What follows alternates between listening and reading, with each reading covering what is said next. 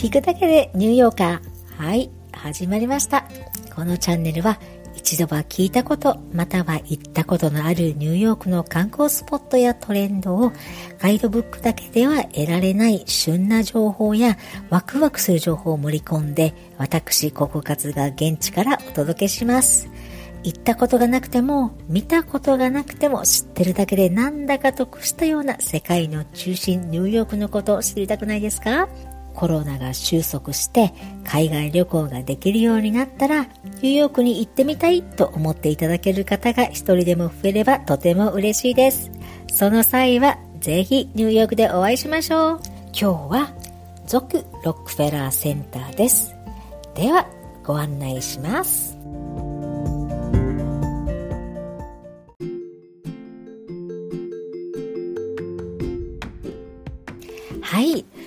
今日は、えー、先週の金曜日に引き続きまして、ロックフェラーセンターのお話をさせていただきます。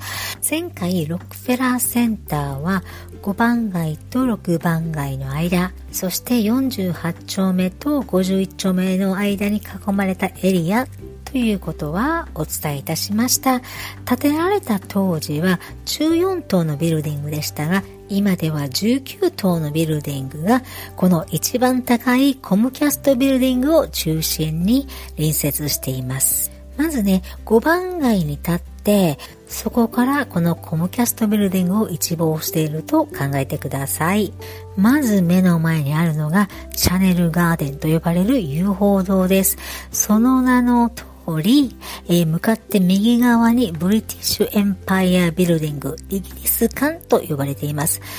えー、左側にあるのがラ・フランセ、フランス館と言われていますが、その2つのビルディングを隔てております。この遊歩道は60メートルほど続くのですが、その幅はそこまで広くはないのですが、その通路の中央部には季節によって植え替えられる長方形型のプランターと噴水が続いていて、大都会の中の憩いの場として一躍買っています。そしてね、その先にある5メートルぐらい半地下になっているプラザの周りには大きくバンコクの国旗が飾られて、その半地下の部分にはプロメテウスの黄金の像があって、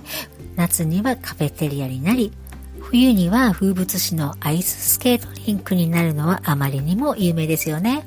そしてその地上レベルのコムキャストビルディングの前には前回お話ししたあの特大のクリスマスツリーが飾られているっていうわけです。なんとなくイメージできたでしょうか？このね、アイススケート場は1936年からスタートしているそうですよ。この超巨大なクリスマスツリーときらびやかな照明が作る夢のような空間でスケートをしてみたいですよね。もちろん一般公開ですので入場料を払えば誰でも楽しめます。このスケートリンク、えー、ちょうどオープンしたばかりで、えーと、先週の土曜日21日にオープンしました。期間は1月の17日までと少し短いのですが、え、朝の9時から、え、夜中の12時まで空いてるということで、やはりニューヨークという街はちょっとやそっとでは眠らない街なんですね。ちなみに皆さんもご存知のオリンピックスケーターであるクリスティ山口さんやミッシェル・クワンさんもこのリンクで演技を披露したことがあるそうですよ。次に皆さんは屋上庭園ってご存知でしょうか？高層ビルの屋上やベランダなどといった地上から離れたところに作られた庭園のことなんですが今でこそ都市部のビルの屋上のグリーン化は今日的話題ですが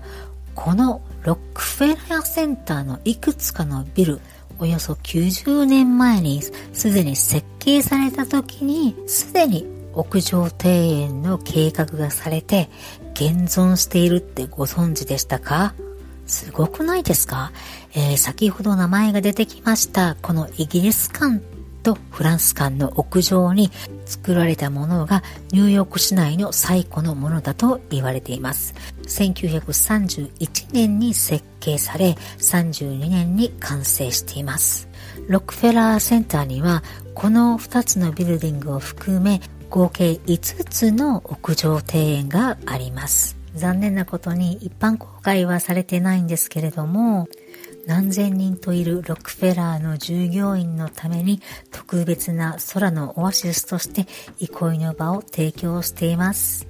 過去約90年近くも完璧に手入りされてきた木々や花々、芝生を維持するために毎週4人の庭師が8時間かけて手入れをしているそうです。しかもね、この屋上庭園、建物のテーマに適したスタイルでそれぞれ仕上げられているそうですよ。素敵ですよね。実はすごく昔に一般公開された時があったそうです。えー、でもですね、その時は年間450万ドルの赤字経営だったそうです。それでもう一般公開は行われてないんですけども、ぜひこの空のオアシス再び一般公開される日が来ることを願いたいですよね。でもこの屋上庭園、一般公開はされていないんですが、一望できる場所があるんですよね。お分かりでしょうか？それは、 Top of the Rock 展望台からです。はい、この一番高い Comcast 30ロックフェラープラザという住所なんですけども、この最頂部にある展望台から一望することができるんです。この展望台は、えー、最上階の68階、69階、そして屋上にあたる70階の3部構成です。以前、えー、ご紹介したエンパイアステートビルディングの展望台よりはえ、少しえ、低いんですけれども、なんといってもニューヨークの象徴であるこのエンパイアステートビルディングを間近に一望できるという点ではやはり素晴らしいですよね。しかもえセントラルパークに近いので天気がいいとセントラルパークの奥まで眺めることができるんです。この壮大なセントラルパークの緑とその周りを囲むビルディングのコントラストは絶品ですよ。ニューヨークいくつか展望台はありますけど、どれもおすすめで時間とお金が許せば全て行きたいですよね。さて、それでは最後になりましたが、ラジオシティミュージックホールについて少し触れておきましょう。このミュージックホールは1932年8月に建設され12月の27日に一般公開した歴史あるミュージックホールです。でもね、あの、初期に作られたショーは、夜の8時から夜中の2時まで続くものすごく長くて退屈なものだったので、結果は大失敗。その翌年からはそれを挽回しようと家族向けの映画の上映を始めました。1933年から1979年までの46年間の間は映画館としてまさに700以上の映画が上映されていたそうです。その中でキングコング、ティファニーに朝食を、メリー・ポピンズなどの名作を世に送り出したのもここのミュージックホールからです。この長い歴史の間に一時は映画館になり、また一時は閉鎖の危機を乗り越えてきたらしいです。そのミュージックホールですが、これまでに世界からなんと3億人以上が訪れて、今日では世界最大の屋内劇場と言われています。実際、収容席は5933席ありそうです。あとね、クリスマスシーズン11月に入ると冬の風物詩でもあり、ロケットによるラインダンスがとっても人気な伝統的なショー、クリスマススペクタクラーが毎年開催されます。私もこのラジオシティのクリスマススペクタキュラーは何回も見に行ってますね。選曲がこのやはり有名なクリスマスソングでみんな知ってる曲ばかりですし、ロケットと呼ばれるダンサーたちが繰り広げる見事なダンスに惚れ惚れしてとっても楽しいクリスマス気分に浸ることができますよ。またね、えー、皆さんご存知のトニー賞。毎年6月に開催されるんですが、ブロードウェイの頂点を決める表彰式もここで行われます。あとね、ナショナルフットボールリーグ NFL のドラフト会議もここで行われますし、皆さんもご存知のアメリカズ・ゴッ・タレントの収録もここで行われます。過去にはね、レイディー・ガガやマライア・キャリー、ブリッティニー・スピアーズなどがコンサートを行ってたりもします。ということで今日はここまでです。さあ楽しんでいただけたでしょうか？名前は知ってたけど、そんなことは知らなかった。ちょっと面白い情報を得たぞと思っていただけたらとても嬉しいです。もし皆さんがこんなこと知りたいとかこんな場所について知りたいっていうのがあれば、ぜひぜひコメントください。そして昔ニューヨークに住んでいたけど、この場所今どうなってるのとか、あなたのお気に入りだった場所、あなたの知ってる素敵なニューヨークについてもぜひ教えてください。それではまた次の放送でお会いしましょう。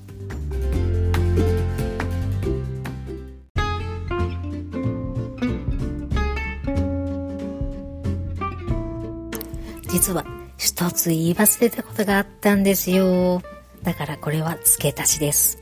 皆さんはこのラジオシティの地下にはトンネルがあってロックフェラーセンターに続いてるってご存知でしたか？実は1960年に一般公開されなくなるまでは常連客の出入り口だったそうですよ。今は一般公開されてなくってコンサートの後、その有名人たちをこっそり送り出すために使用されているそうです。付け足しでした。じゃあね。